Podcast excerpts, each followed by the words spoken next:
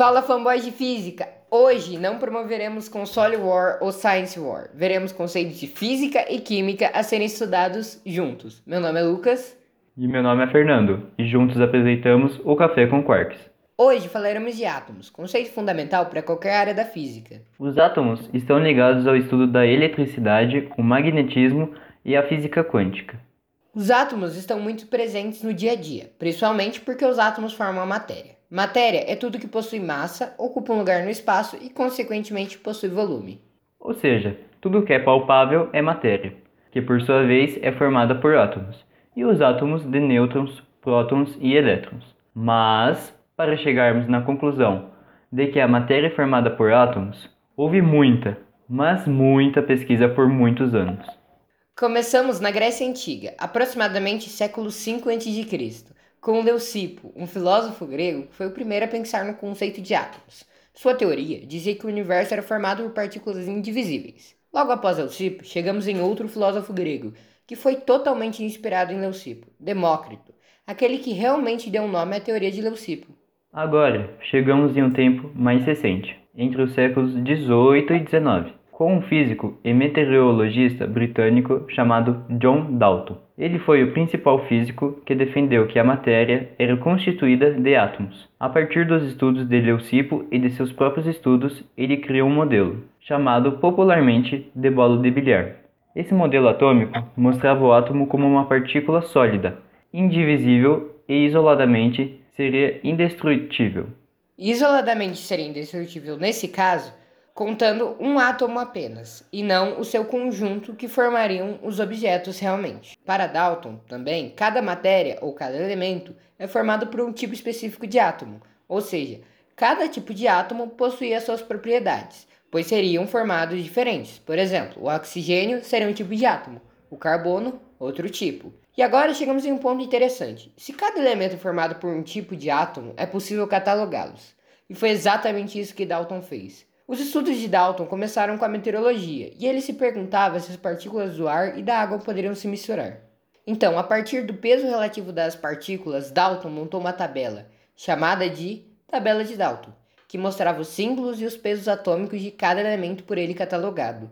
Mais tarde, em 1860, Stanislaw Cannizzaro publica uma extensa tabela de pesos atômicos e moleculares. E esse, pessoal, foi o avô da tabela periódica, então guardem esses dados e vamos continuar. O próximo importante cientista é Joseph John Thomson, do século XX. A partir de um estudo de Thomson, ele comprovou a existência dos elétrons, os famosos elétrons. Seu experimento consistia em tubos catódicos. Tubos de raios catódicos são tubos de vidros lacrados dos quais a maior parte do ar foi retirada.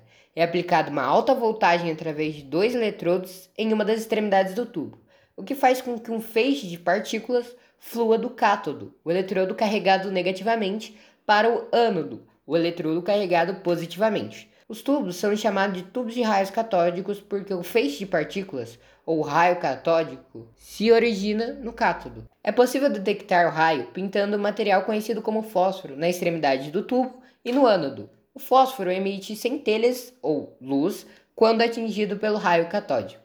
Para testar as propriedades das partículas, Thomson colocou duas placas elétricas ao redor do raio catódico. O raio catódico desviou-se da placa elétrica de carga negativa e foi em direção à placa elétrica de carga positiva.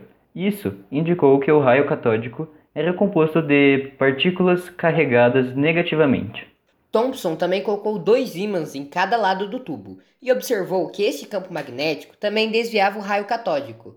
Os resultados desses experimentos ajudaram Thomson a determinar a razão entre a massa e a carga das partículas do raio catódico, o que levou a uma fascinante descoberta de que a massa de cada partícula era muito, muito menor que a de qualquer átomo conhecido. Thomson repetiu seus experimentos usando diferentes materiais, como os materiais do eletrodo, e descobriu que as propriedades do raio catódico permaneciam constantes independente do material catódico de onde se originavam, ou seja, os materiais de onde vinham as partículas. E descobriu que as propriedades do raio catódico permaneciam constantes independente do material de onde se originavam. A partir dessas evidências, Thomson chegou às seguintes conclusões: As partículas devem ser partes do átomo pois a massa de cada partícula é apenas 1 sobre 2000 da massa de um átomo de hidrogênio.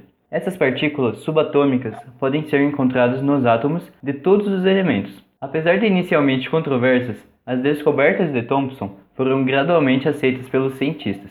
Por fim, suas partículas de raios catódicos receberam o nome mais familiar, os famosos elétrons. A descoberta do elétron refutou a parte da teoria atômica de Dalton, que pressupunha que os átomos fossem indivisíveis.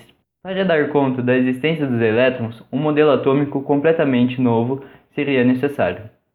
No modelo de Thomson, o átomo ainda era uma esfera sólida, mas com elétrons ao redor, partículas de carga negativa. Ele acreditava que as cargas positivas eram iguais às negativas. Assim, o átomo seria uma estrutura neutra, com relação às cargas. Carga elétrica é uma propriedade das partículas elementares que compõem o átomo.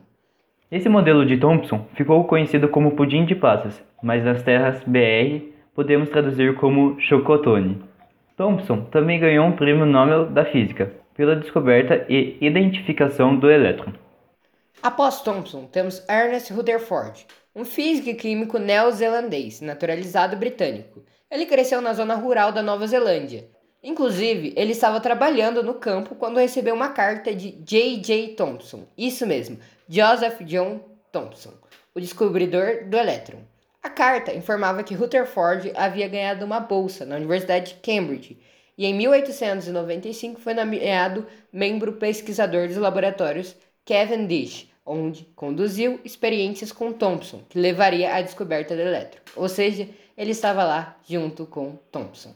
Em 1898, com 27 anos, Rutherford assumiu um cargo de professor na Universidade McGill, não, não é o McDonald's, em Montreal, Canadá. Foi lá que ele realizou o seu trabalho de radioatividade, que rendeu o Nobel da Física de 1908. Em 1908, Rutherford começou a sondar a estrutura da matéria, usando partículas alfa. Rutherford foi quem identificou e batizou os três tipos diferentes de que hoje chamamos a radiação nuclear, as partículas alfa, beta e gama. Em 1907, Rutherford havia desenvolvido junto com o alemão Hans Geiger, não, não é a Lady Gaga, as telas de cintilação, feitas de sulfeto de zinco, que possibilitaram a contagem das colisões individuais das partículas alfa, como breves lampejos reluzentes. Com a ajuda do aluno universitário Ernest Marsden, Geiger usaria essas telas para determinar se a matéria era infinitamente indivisível ou se os átomos continham elementos básicos fundamentais. Eles dispararam um facho de partículas alfa de uma fonte de rádio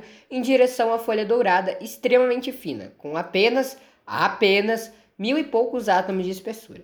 Se os átomos de ouro consistissem numa nuvem difusa de carga positiva com pontos de carga negativa, como estipulava o famoso modelo pudim de passas, então as partículas alfa sólidas de carga positiva atravessariam diretamente o laminado. A maioria das partículas seria ligeiramente desviada pela interação com os átomos de ouro e seria pulverizada ou espalhada em ângulos rasos, Geiger e Marsden passaram longas e longas horas sentados no laboratório escuro, olhando os microscópios e contando os minúsculos lampejos de luz nas telas de cintilação.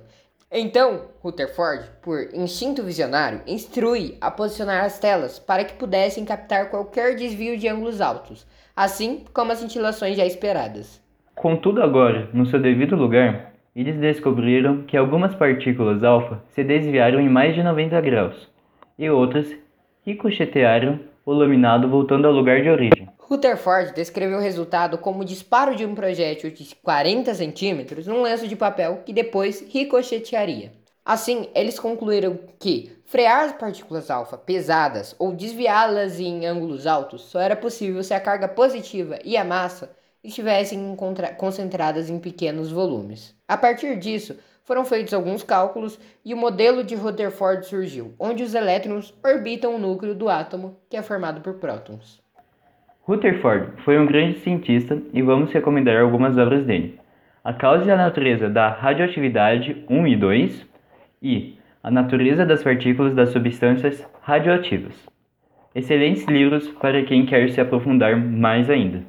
Após isso, o físico dinamarquês Niels Bohr do século XX atualizou o modelo de Rutherford a partir de um conceito de Einstein, que dizia que a luz vem de minúsculos quanta, ou pacotes discretos de energia, que hoje chamamos de fótons.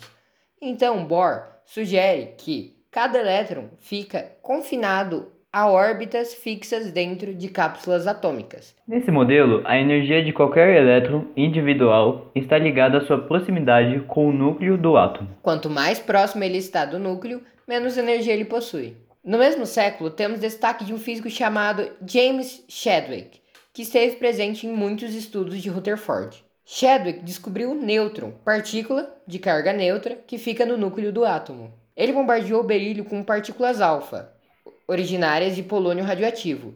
Então, as partículas alfa detornaram os nêutrons para fora do berílio. Depois, os nêutrons desalojaram os prótons, deu uma camada de parafina, e esses prótons foram detectados por uma camada de ionização. Então, depois de todos esses estudos, descobrimos que o átomo é formado por elétron, de carga negativa, prótons, de carga positiva, e os nêutrons, de carga neutra.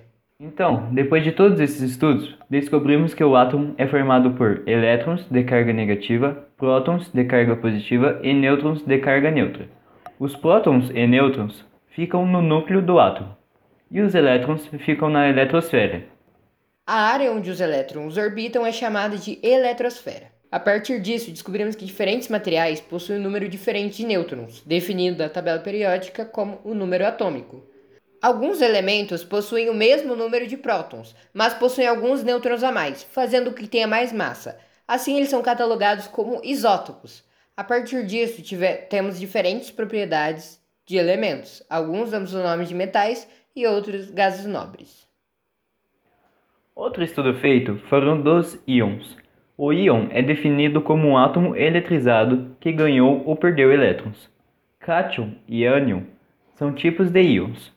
Os cátions são normalmente formados por metais alcalinos e metais alcalinos terrosos, da tabela periódica. Eles apresentam carga positiva na medida em que perdem um ou mais elétrons, processo chamado de ionização, resultando assim num número de prótons superior em relação ao número de elétrons. Os ânions, por sua vez, possuem carga negativa, pois recebem um ou mais elétrons, resultando no maior número de elétrons em relação ao número de prótons.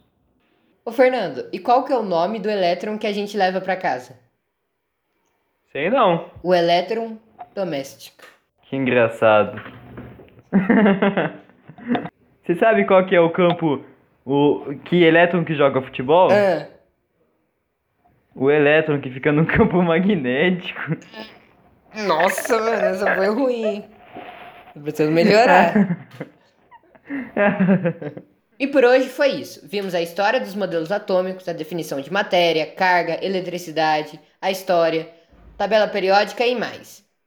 E se você não nos acompanha nas redes sociais, nos siga no Instagram, Café com Quarks, e se inscreva no nosso canal, Café com Quarks também. Um abração, pessoal, e até a próxima. Tchau, tchau, pessoal!